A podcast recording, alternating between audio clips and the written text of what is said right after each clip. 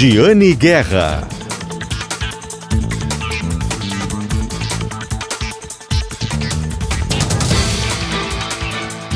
Olá, bom dia. Está começando o programa Acerto de Contas, o programa de economia da Rádio Gaúcha.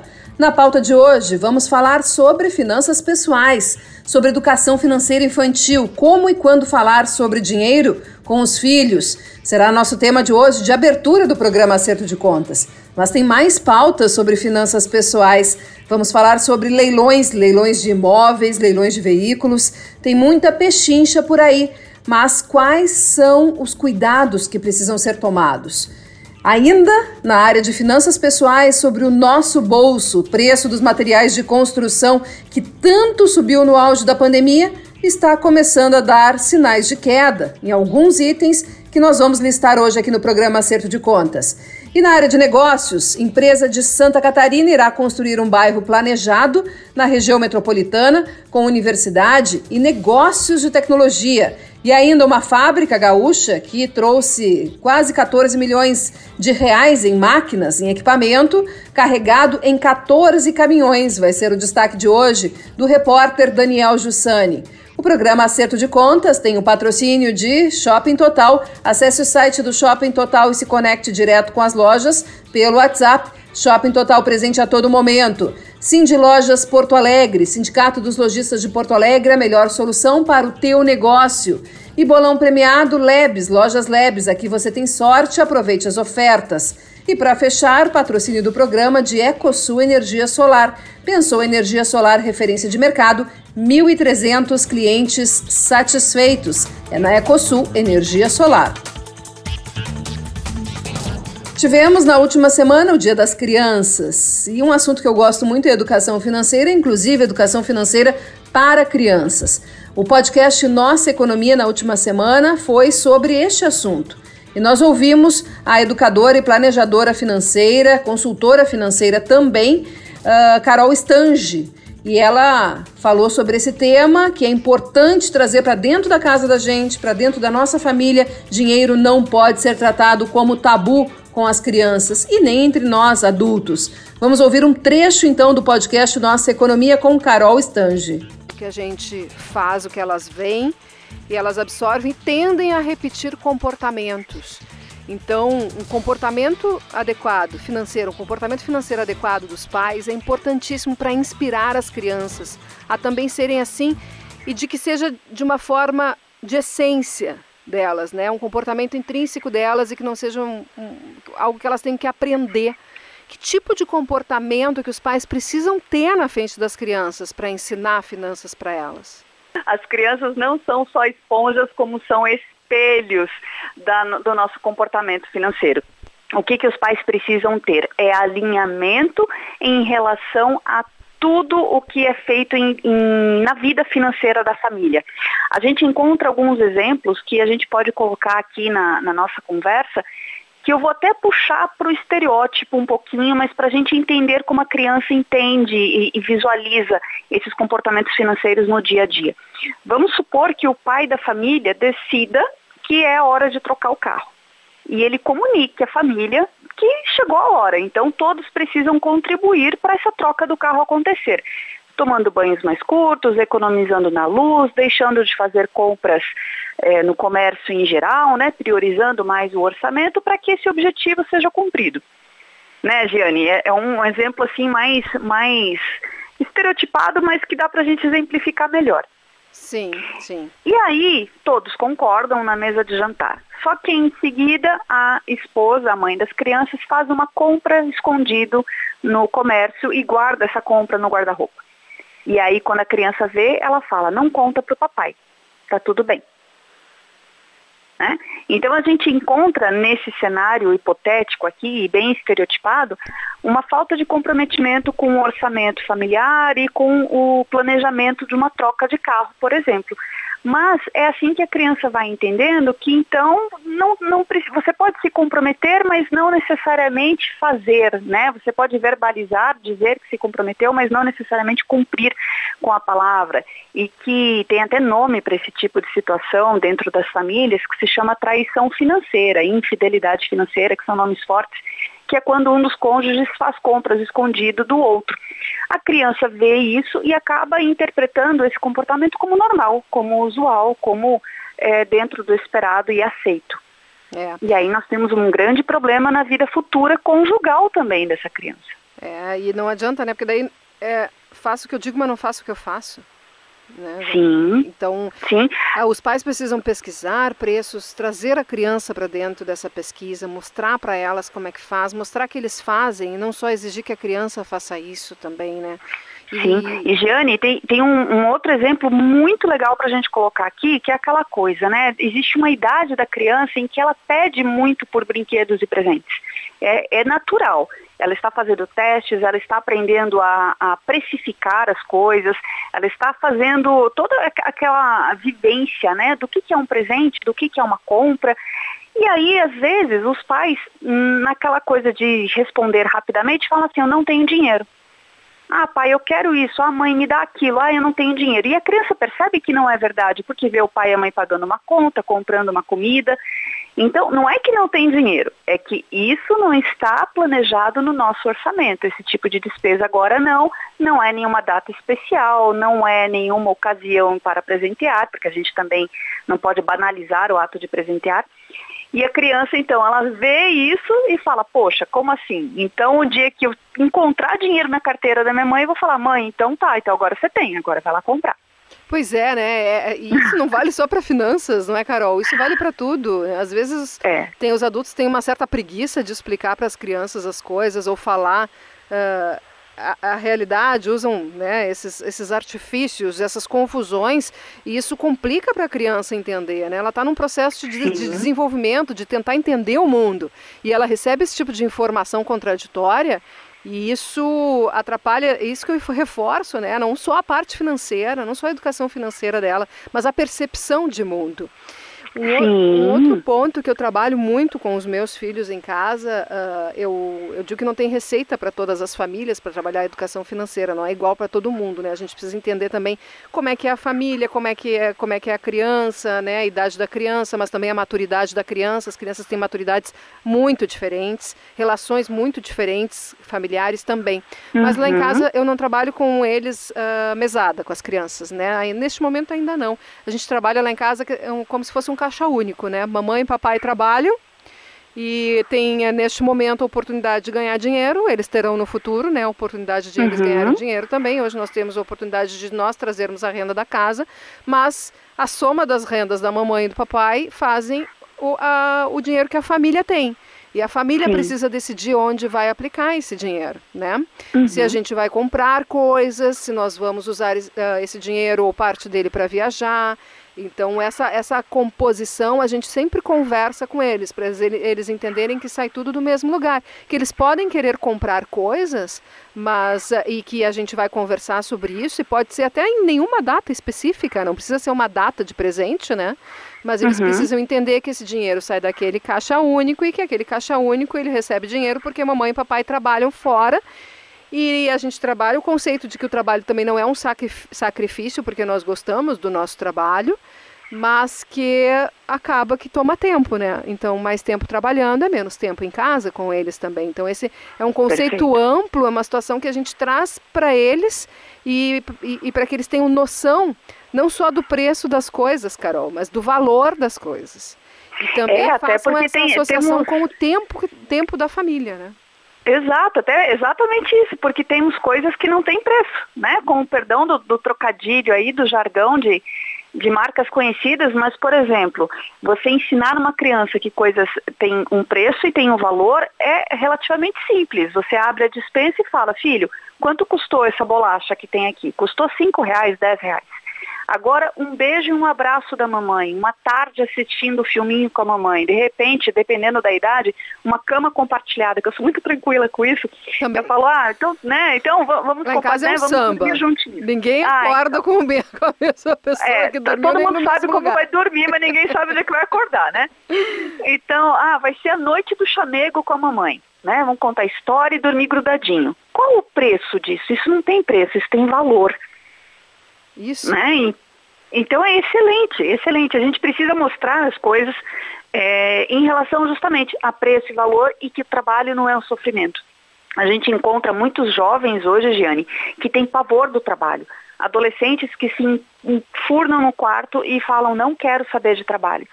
E aí quando a gente vai nos atendimentos, entrando na família, descobrindo como é o comportamento financeiro da família, a gente descobre que assim, o trabalho é aquele fardo. E, os pais falam em casa, ah, me fazem de escravo, eu odeio o que eu faço, porque os meus colegas são ruins, meu chefe é um carrasco. E a criança que vai crescendo vendo isso se transforma num adolescente que vai querer esse tipo de vida para ela? De jeito nenhum. Quem é que quer isso? Sabe que, né? agora, é que... agora que tu comentou isso, eu me, lembro, eu me lembrei de, de uma situação que eu tenho, tenho uh, observado muito. Eu dou palestras, né, bastante para empresários. E uhum. eu recebo muito, uh, rec, muito a reclamação dos empresários. Meu filho não quer assumir a empresa. Ou meu filho não quer assumir, assumir a propriedade rural, né? Produtores rurais uhum. falam muito da evasão rural, né? O jovem que sai do campo. É um problema antigo, tem, tem diminuído, realmente tem diminuído, mas muito lentamente. E aí eu pergunto assim, eu sei, eu digo, não, é importante ter políticas públicas, é importante ter políticas setoriais em relação a isso, um trabalho das entidades, uh, das, da, da, das entidades de segmentos econômicos, né, trabalhar a sucessão na empresa, isso uhum. pode estimular, mas eu disse assim, mas assim, e, e a família fez, preparou essa, essa base, esse colchão para que o filho queira assumir os negócios da família? Ou vocês chegavam em casa e diziam que, nossa, é muito difícil, eu vou me livrar dessa empresa, eu tenho que sair daqui, tenho que vender essa fazenda, né? Porque só tem trabalho, é só problema, é só problema. É, é. Se, se tu chega em casa e fala isso, de que jeito, mas me diz de que jeito teu filho vai querer assumir os negócios da família? Ninguém vai querer, ninguém vai, vai querer. querer assumir, assumir qualquer profissão que não envolva o negócio da família. É, e às vezes que não envolva trabalho algum, porque fala, meu Deus, para esse, esse futuro, é esse o futuro que me espera? Eu não quero isso de jeito nenhum. E aí a gente encontra também a, a, fome com a vontade de comer, né? Se essa situação que a gente citou agora é a fome, a vontade de comer é quando o filho pede e os pais dão. Pede e dão, pede e dão. E aí esse filho vai trabalhar para quê? Né? Porque se ele tem tudo o que ele pede, ele não precisa realmente. E como é que começa isso? Começa lá com 7, 8, 10, 15 anos de idade, quando a criança reclama de repente de um dinheirinho que sobrou da padaria, que é pouco, que não dá para nada. E, idealmente ele tem que ser pouco, a gente pode falar um pouquinho mais sobre isso daqui a pouco, mas também não exercita-se o, o raciocínio de empreendedorismo na criança, porque é de criança que a gente mostra que um dos pilares da educação financeira é gerar mais dinheiro, é saber gerar mais dinheiro. A gente tem que falar de saber gastar com consciência, de saber ganhar, de saber multiplicar, de saber doar. Mas sim, a gente precisa é, colocar nas nossas crianças a necessidade de que é pouco, ótimo. Como é que você pode ganhar mais? É, e, sabe, e, e não tratar dinheiro como uma coisa ruim, né? Não... Ah, é dinheiro sujo, né? É, é, é, feio falar disso na hora do almoço. É sabe? coisa de gente dinheirista. É, sabe, Carol, que quando estava pesquisando, né, para a gente fazer a entrevista, vou, vou admitir aqui, tá? Eu, conta, eu, conta. Eu vi, eu, vi, eu vi teu nome e aí eu vi a, a seguinte frase, como enriquecer seu filho.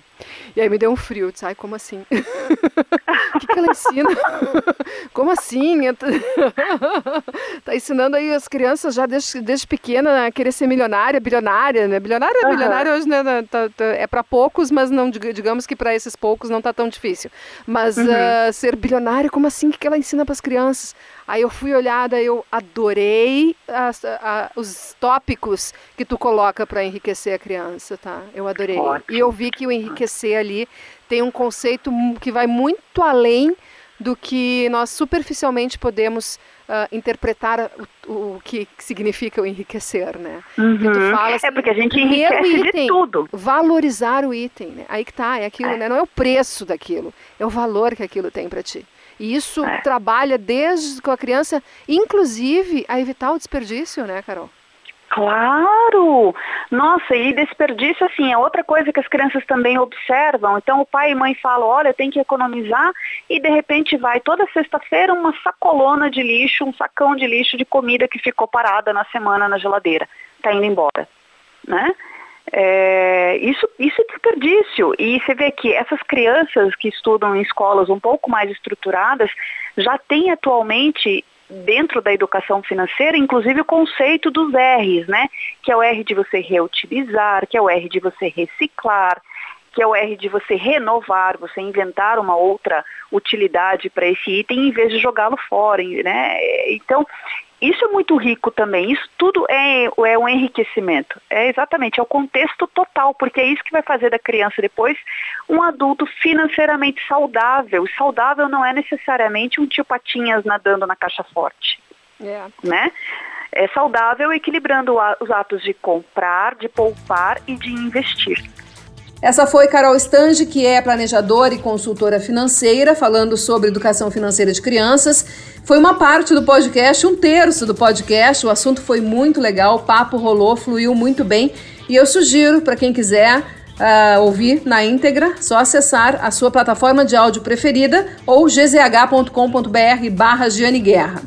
Também falamos sobre educação financeira com crianças com outra planejadora financeira, a Eliane Tanabe, que é da Planejar Associação Brasileira de Planejamento Financeiro. Vamos ouvir qual é a opinião dela sobre esse assunto. O primeiro passo já é pensar em educar a criança financeiramente quando você começa a dar os primeiros valores monetários, né? Quando você começa a dar dinheiro na mão dessa criança, é, levá-la para fazer alguma compra, essa prática de dar o dinheiro para a criança fazer uma comprinha, pegar o troco, já é bastante saudável e já é o começo da educação financeira.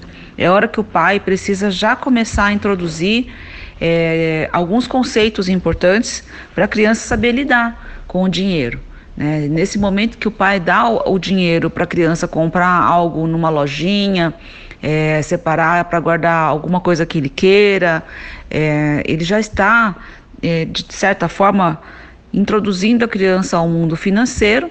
E já é importante, então, é, explicar né, o conceito do dinheiro, né, para que, que serve o dinheiro, como o dinheiro funciona, quais são as notas que nós temos é, em circulação na nossa sociedade, né, como fazer troco disso, como guardar esse dinheiro né, e, e, e ter cuidados na hora de fazer é, ali o, a compra e também depois de acumular esse recurso. Além disso, é importante que os pais entendam que o dinheiro está associado ao bem-estar, né, a uma vida social. Então, a criança vai interagir com, com a sociedade, interagir com o meio, e o dinheiro dá acesso a diversas coisas, né, que ela precisa saber o valor dessas coisas, o valor dos, dos bens, da, dos sonhos, dos desejos que ela tem, e também é, o valor intrínseco daquela compra, né? Vai trazer alegria, vai trazer felicidade momentânea.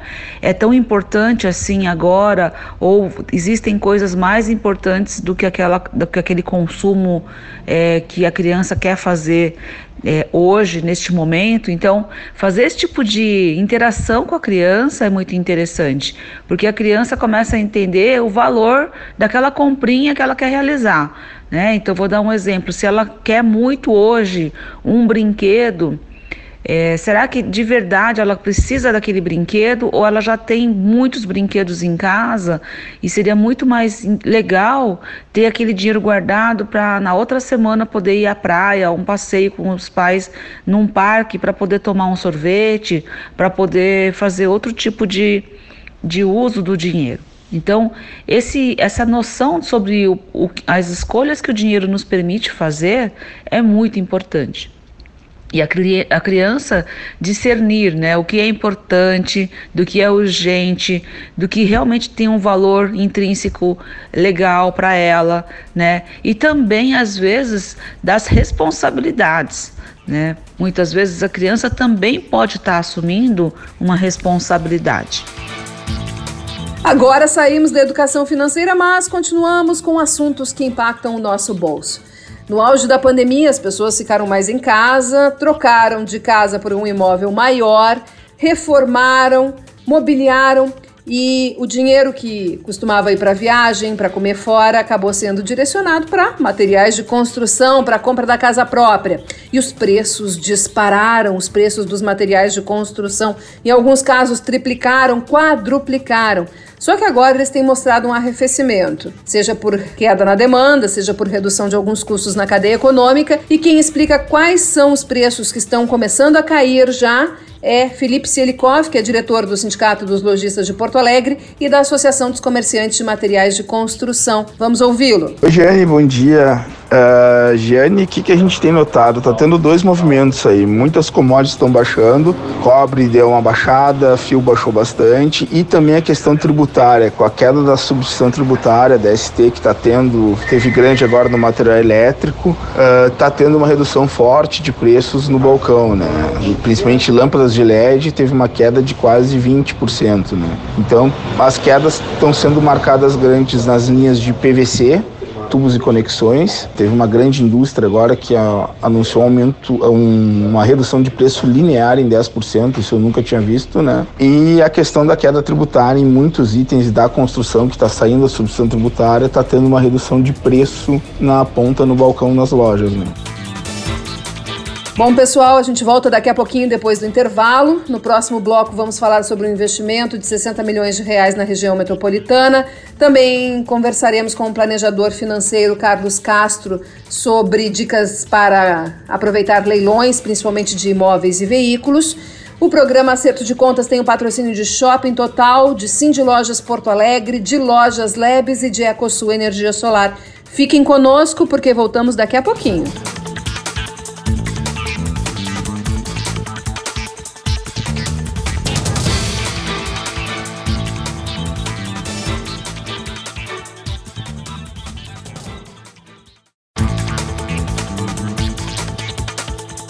Olá, muito obrigada por continuarem conosco aqui no programa Acerto de Contas. Depois do intervalo, voltamos com mais notícias de economia. Programa Acerto de Contas da Rádio Gaúcha tem o patrocínio de Shopping Total. Presente a todo momento, Cindy Lojas Porto Alegre, a melhor solução para o teu negócio. Bolão premiado Lebes. Aqui você tem sorte, aproveite as ofertas. EcoSul Energia Solar, pensou energia solar, referência de mercado, 1.300 clientes satisfeitos. Vamos falar agora de investimento. 60 milhões de reais em Guaíba, na região metropolitana de Porto Alegre. Um bairro planejado, mais um aqui na região metropolitana, desta vez de uma empresa de Santa Catarina, Weber Cidades Inteligentes. E neste bairro planejado vai ter uma universidade e uma área de negócios de tecnologia. Nós conversamos com o CEO Fernando Weber. Vamos ouvir um trecho da entrevista. Esse empreendimento ele foi, é, um, é uma terra que foi dividida em 460 terrenos, então um loteamento, né? Na Lei 6766, que é, é de 1967, a gente faz o loteamento, precisa fazer esse loteamento seguir toda, toda, todo esse regramento com escritura e todos pública. Todos esses lotes são residenciais? Todo, daí, então, daí que vem a, o nosso é, desenvolvimento. Né? Dentro desses 460 terrenos, a gente elege né, uma área onde a gente não vai vender e vai empreender equipamentos de educação, né, que é o Campus Hub, como o Cacá se fala. Então, é uma área de 10 mil metros quadrados, onde a gente já tem algumas desenvolvidas dentro dos nossos ambientes, funcionando, empreendimentos aí com 1.700 alunos todos os dias, que daí contam com tudo isso que o Cacá se falou, não só na graduação, mas escolas de, de, ensino infantil, fundamental 1 e 2, ensino médio e ensino técnico. Então, dentro do loteamento, vou repetir aqui, ser um pouquinho chato, mas para o pessoal materializar, né? 460 terrenos, dentro desses 460 terrenos, 10 mil metros quadrados, a Weber constrói, a Fábula constrói um campus hub, que é equipamento voltado para a educação. Primeiro pilar e o mais importante. Então, em Guaíba, nós já temos a Unirita, já temos a Fábula Educação, que vai operar a educação de qualidade. Então, em outros ambientes, a gente já tem o Colégio Deon, a gente tem o Colégio Lumiar, que é nosso, nós somos acionistas de, do, do, Colégio em Santa Catarina, para trazer a escola mais inovadora, reconhecida pela Unesco e tal, e temos uma parceria muito bacana também com o SESI Senai na construção de mão de obra técnica, ponto. Então, de novo, 460 terrenos, 10 mil metros quadrados de educação. Temos um espaço na frente, ou próximo ao nosso ambiente de educação, voltado ao empreendedorismo. Então, dentro dos 460 terrenos, espaço para educação e o espaço que a gente chama do Strive Design de Negócio. É um polo de inovação e tecnologia. Eu estou aqui agora no Instituto Caldeira, em Porto Alegre, para quem é, conhece aqui, fica mais fácil materializar, né? Óbvio que aqui é uma área muito grande, 22 mil metros quadrados, um case incrível, vocês estão de parabéns, mas vamos brincar, é um mini disso, né? Como diz a minha filha pequena, é um espaço onde as, as empresas são acolhidas na região. A partir de amanhã a gente começa um co-design com todo o ecossistema de negócios, de empreendedorismo da região de Guaíba e vai entender ali todas as possíveis soluções que a gente pode trazer dentro do nosso ecossistema para aportar dentro de Guaíba. E nós é. temos um, uma joint venture com uma empresa americana chamada Feba Capital, que ideias inovadoras, as startups que estão nos ouvindo agora, que queiram fazer parte desse ecossistema, a partir de amanhã a gente começa a fazer esse co-design e nós temos um, uma, uma joint venture que investe até 10 milhões de reais em cada negócio dentro desse bairro. O negócio precisa ser inovador, não precisa ser tecnológico. Então pode ser, eu brinco, né, pode ser uma empresa de tecnologia ou pode ser uma padaria, desde que faça sentido para estar dentro do bairro. Então o que, que eu já investi? Investi em empresas de tecnologia sim, investi, mas investi em posto de combustível, investi em academia, investi em negócios na área de alimentação, coisas que funcionem para dentro do bairro. Né? Tem empreendimentos que a Weber lança e em pouco tempo aí ele está gerando 200, 200 e tantos empregos dentro do bairro, porque todo esse ecossistema, né, daí eu estou contando um pouquinho dos diferenciais do loteamento. Eu não entreguei só os 460 terrenos, eu estou ativando eles. Primeiro, falei aqui da educação, que a Cássia explanou muito bem, estou falando do empreendedorismo. E tem o terceiro pilar, que é a, o bem-estar. O bem-estar, o que, que eu vou um pouquinho além de um bairro planejado tradicional? Eu construo as ciclovias, eu construo as praças, é, eu separo áreas para verticalização, aí sim, residencial, que podem ser casas, condomínios de casas, condomínio de prédio, e eu, eu sempre provoco, né, obviamente, a, a segurança de um empreendimento aberto é responsabilidade do poder público, mas eu sempre provoco com infraestrutura e doação de alguns equipamentos que remetam, por exemplo, a uma melhor segurança, alguns equipamentos que re, re, remetam ao melhor bem-estar. Por exemplo, em Guaíba, eu já estou me comprometendo com a Prefeitura de Guaíba, a gente já tem um documento escrito, que a gente vai promover a doação da infraestrutura da Avenida Ponte Verde, que vai conectar ali o, o, o nosso bairro e os bairros é, é, no entorno, né? A, próximo, quem conhece ali a, a fábrica de elevadores é, Tixen, né? TK agora, né? É, TK. Mudou de nome é ali no entorno, então a gente vai conectar com essa obra de gentileza urbana. Então, resumidamente, né, eu acho que, eu não sei se eu consegui ser claro, mas uma cidade inteligente é sim um loteamento, é um bairro planejado, mas com essa ativação que a Weber vem desenvolvendo há 36 anos, que ela dá esse aspecto, esse viés de cidade inteligente. Isso é, remete a uma maior valorização do investimento, remete a uma geração maior de empregos, de renda, impostos, né? E no final, o que mais nos importa é o bem-estar do nosso usuário dentro desse bairro. Essa área é, não tem nada, né? Ela tá, nós estamos urbanizando ela agora, mas ela é, tinha uma indústria antiga ali que foi leiloada em algumas algumas fatias dela ali tem uma área na frente que é de um sindicato, a, a área que a gente comprou ali atrás, o pessoal uma grande indústria ali foi vendida há muito tempo e a gente tá comprou uma área de são 340, se não me engano, metros quadrados, e desenvolver esse empreendimento ali. E já está com o licenciamento todo liberado? Quando que começam a obra de urbanização? Tudo pronto, todas as matrículas individualizadas. Hoje a gente está fazendo o primeiro evento de ativação junto aos corretores. As obras estão sendo contratadas agora, iniciam dia 10 de janeiro, em 36 meses para ela estar totalmente é, concluída e ativada já com a universidade, com a escola, com tudo funcionando. Por que Guaíba? É o, é o primeiro empreendimento de vocês no Rio Grande do Sul, minha primeira pergunta. E a próxima é por que Guaíba? Sim, nós temos outras áreas no Rio Grande do Sul, em Nova Santa Rita, em Capão da Canoa, mas o primeiro que a gente está lançando nesse conceito de cidades inteligentes, o primeiro que a gente está construindo, outras são reservas de área. E Guaíba, nós entendemos que é o momento de Guaíba agora. Então a gente veio aqui, fez um estudo, conheceu os players da região, vi na, conversar, um projeto desse primeiro nasce na prefeitura, então a gente foi acolhido, né, o poder público entendeu?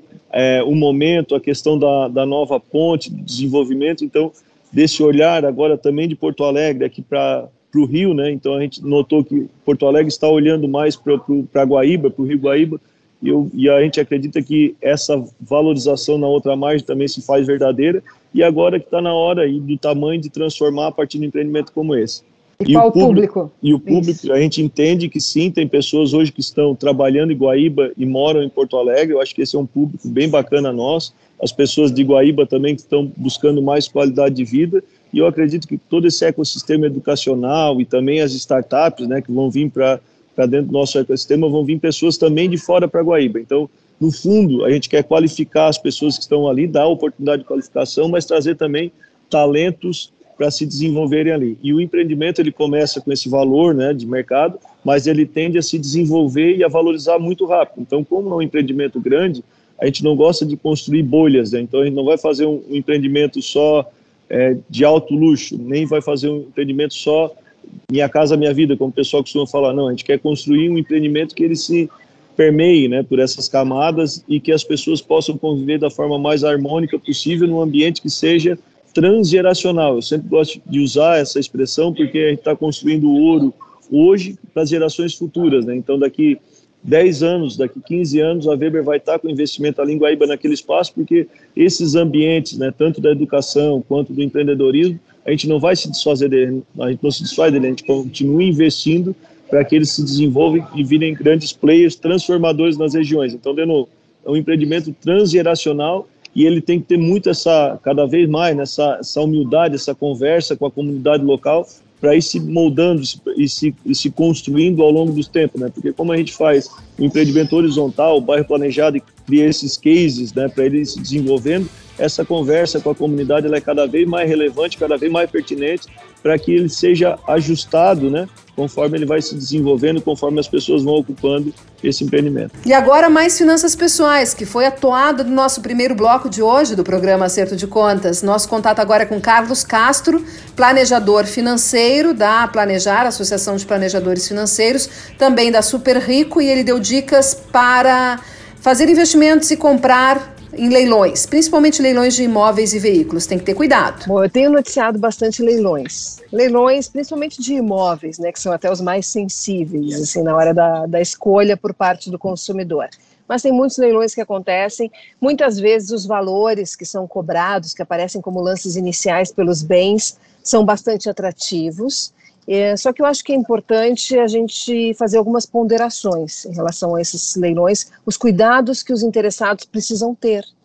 E quais são os principais, na sua opinião? Os primeiros, assim, antes de mais nada, assim, antes Sim. de se aventurar a comprar alguma coisa no leilão, quais os cuidados? Primeiro, tem que ir lá visitar o imóvel. É, segundo, tem que lembrar que quando o imóvel vai para leilão, é porque a pessoa, por alguma razão, pode ter deixado de pagar, então, ele tem uma dívida. Então, tem que levantar o valor dessa dívida.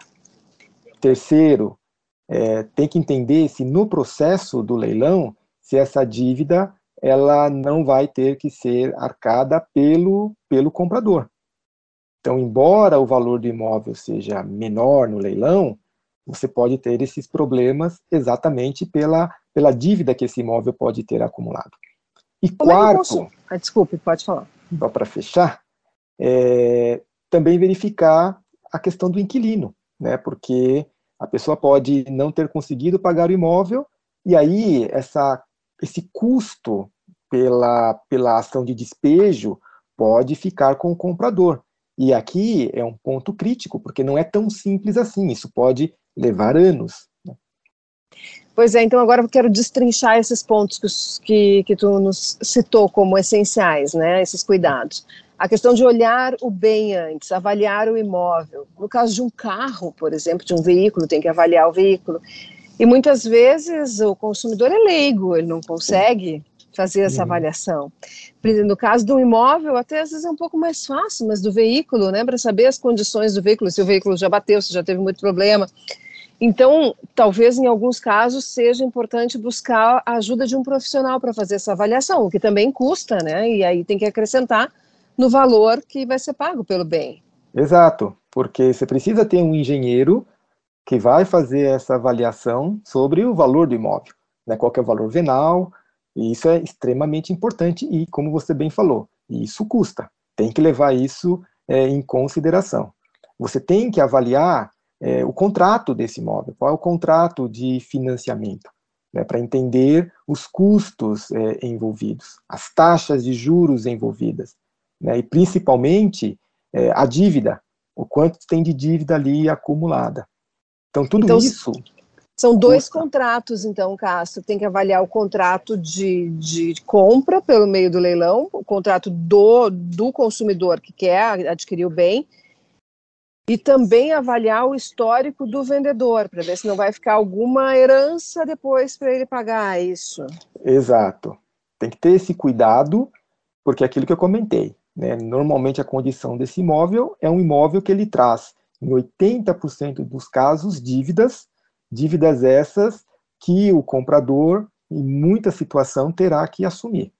Então, na hora que você vai fazer a conta, tem que colocar todos esses custos na ponta do lápis. O custo do engenheiro que vai fazer a avaliação, principalmente o custo da dívida e, eventualmente, é o custo para o despejo do inquilino. Lembrando e reiterando que, nesse aspecto aqui, não é tão controlável assim né, o processo judicial é, para você conseguir é, poder morar no imóvel, né, se tiver que tirar o inquilino por uma ação é, judicial de despejo.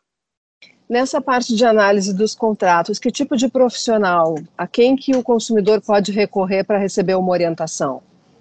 Aqui na parte de contratos, aí profissionais, é, planejadores financeiros, eles têm condições de dar esse, esse apoio.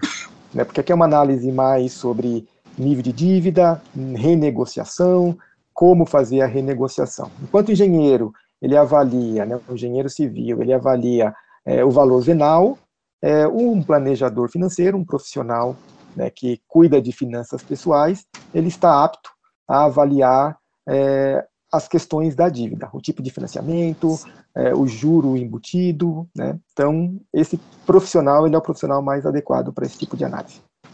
E no caso de a pessoa dar o lance, o lance dela ser o, o, melhor e ela vencer o leilão, né, estar uhum. apta a adquirir o bem, se depois ela descobrir esses problemas que ela não analisou antes, não tem como voltar atrás, acredito.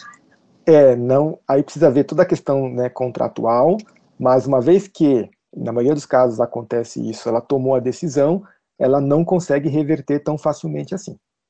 Então, não tem como, tem não tem como fazer... desistir da compra, não. É, não é, não é tão simples reverter.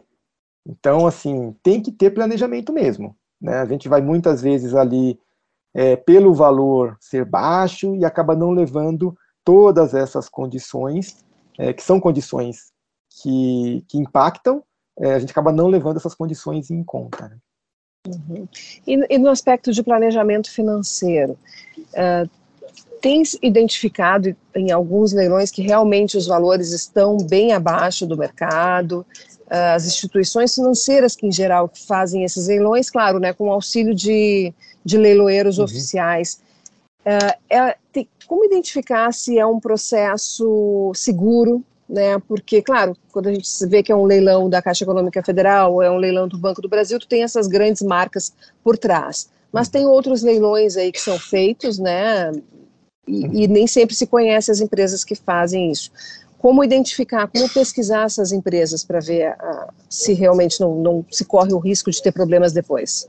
É, a recomendação é sempre buscar as empresas mais sólidas, e principalmente os grandes bancos, né, que são as principais referências.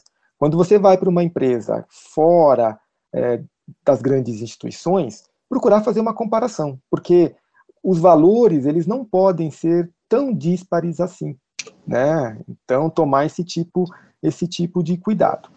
Os valores eles são depreciados por uma razão muito simples, né? Para as instituições instituições financeiras, para elas não é interessado ter uma carteira desse tipo de ativo.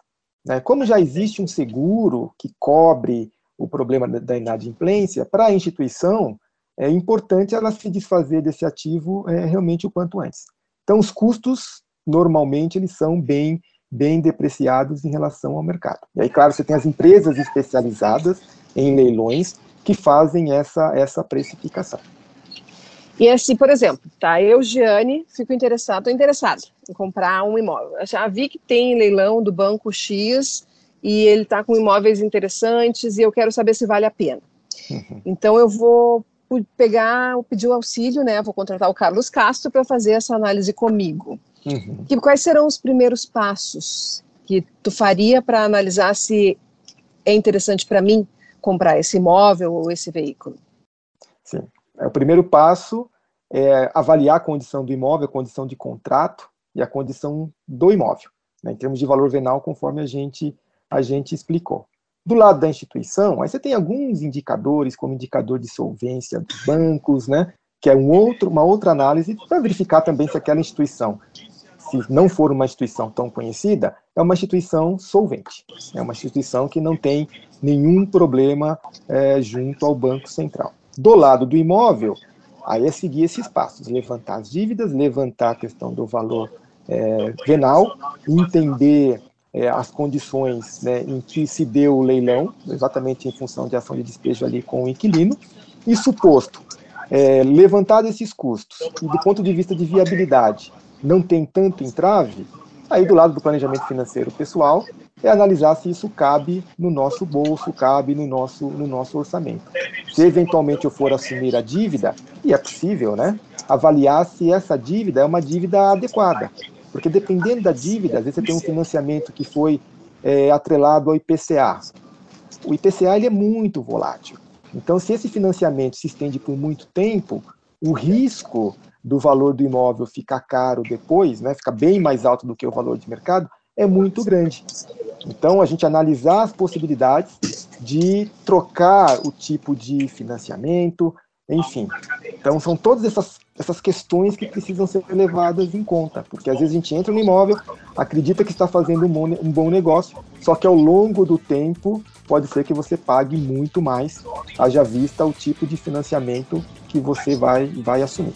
Daniel Jussani tem novidades de uma fábrica aqui da região metropolitana de Porto Alegre que trouxe aí vários caminhões carregados de equipamentos da Hyundai. Vamos saber os detalhes. Bom dia, Jane, bom dia, ouvintes. Nós vamos falar hoje sobre a Taurus, né, uma fabricante mundial de armas que tem sede aqui no Rio Grande do Sul. Nas últimas semanas, ela promoveu uma grande operação logística. A gente publicou algumas fotos lá em GZH. Foram 14 caminhões de 22 metros de extensão que saíram em comboio do porto de Itapoá, em Santa Catarina, até São Leopoldo, trazendo um novo maquinário com investimento de 14 milhões e 600 mil reais, que fazem parte ainda de um investimento maior de 49 milhões de reais. Eu conversei com o Salésio Nus, que é CEO global da companhia, e ele comentou um pouquinho sobre essa operação logística e o que são essas máquinas. É impressionante, né? e foi muito bacana, a gente fez até a cobertura dessa, dessa operação, né, com drones e tudo mais, porque realmente foi uma coisa que, é, eu costumo dizer que é, numa fábrica, numa empresa, investimento é sempre muito bem-vindo. Se gera empregos, gera novas riquezas, né? mais é, é, pagamento de impostos, essas coisas todas. Agora, quando a gente traz novas tecnologias, a gente tem duas satisfações, porque, além de tudo isso, agrega valor para a indústria, agrega valor para os nossos funcionários. Então, a gente fez questão de fazer uma cobertura dessa mega operação, né? Foram 14 carretas carregadas de centro de usinagem, né? De última geração, e nós fizemos esse é, comboio lá desde Santa Catarina até a entrada aqui na fábrica, então foi uma operação fantástica. E, e, e o que é bacana, é, Daniel, que a gente vibra com isso e todos os nossos funcionários vibram com isso. Né? Então, chegando as carretas aqui no pátio da Taurus e, e, a gente vê o sorriso no rosto dos funcionários, a alegria, né? E, e você veja que a gente está num estágio aqui na Taurus, que Normalmente, no passado, quando o funcionário via um equipamento novo, ele já ficava inseguro, né, pensando que poderia perder o emprego dele. Né? E muito pelo contrário, nós estamos investindo forte em novos equipamentos, novos processos, novas tecnologias e contratando gente. Né? Então, isso dá uma satisfação para nós, assim, muito grande, para nós, para Taurus, para o nosso estado do Rio Grande do Sul, para o Brasil. Presidente, conta para o nosso ouvinte o que esse maquinário que está chegando aqui no estado faz. Qual é a função dele? Por que vocês fizeram esse investimento?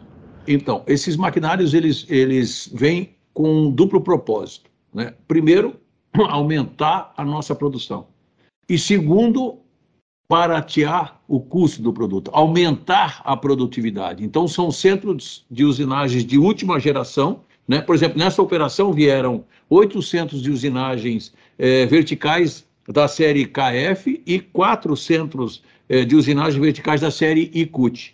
Então, isso vem agregar valor aos nossos produtos, aos produtos da marca Taurus, e vem, e, e vem também esse investimento ele vem paralelo ao investimento que nós estamos fazendo no desenvolvimento das nossas pessoas, porque ah, os nossos funcionários para operar esse maquinário de última geração, eles precisam também estar capacitados.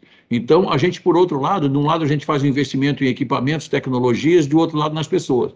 Né? Nós temos convênio com quatro universidades, inclusive com a universidade aqui do, do, do, do Vale dos Sinos, com a Unicinos, a Universidade Federal do Rio Grande do Sul, a Universidade Federal de Caxias, a Universidade Federal de Santa Catarina, no, na busca do desenvolvimento de novas tecnologias e das nossas pessoas.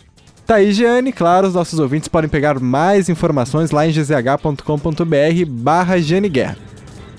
Bom, pessoal, por hoje é só. E eu quero contar para vocês aqui na finaleira do programa que, na verdade, eu estou em Paris, na França. Em Paris, na França, aqui. Vou fazer a cobertura ao longo desta semana da Cial. Cial Paris, um evento mundial da área de alimentos. Eu integro uma missão de 50 participantes, uma comitiva organizada pela Federação das Indústrias do Rio Grande do Sul, Fiergs, que se une aqui com o grupo da Confederação Nacional da Indústria. A feira tem mais de 7 mil expositores confirmados de 119 países. No Brasil, o setor de alimentos é o que mais emprega na indústria. São um milhão e meio, mais ainda, de trabalhadores uh, que atuam em 45 mil empresas. É, então é um setor muito importante, importantíssimo para o agronegócio do Rio Grande do Sul. A Europa passa por um momento bastante delicado devido à, à guerra entre Ucrânia e Rússia. Então tem muita pauta para a gente abordar aqui. Esse evento ele é realizado a cada dois anos e a última edição foi em 2018 devido à pandemia. Você pode acompanhar a cobertura a, no Gaúcha Atualidade, na Rádio Gaúcha, no Gaúcha Hoje também na coluna de Zero Hora em GZH, gzh.com.br barra e também na RBS TV. Nós temos hoje na produção, quem está cuidando da lojinha né, no Rio Grande do Sul, lá na redação de GZH, Guilherme Gonçalves e Daniel Jussani. Nós temos na edição de áudio Douglas Weber, na técnica André Borges e Daniel Rodrigues. Um ótimo domingo a todos e acompanhe a cobertura aqui direto de Paris, da Cial Indústria, Feira Industrial de Alimentos. E até semana que vem, com mais detalhes e um resumo de tudo que eu vou apurar aqui ao longo da semana, informações importantes para as empresas, para os consumidores, para os trabalhadores, fornecedores aí do Rio Grande do Sul. Até lá, comportem-se!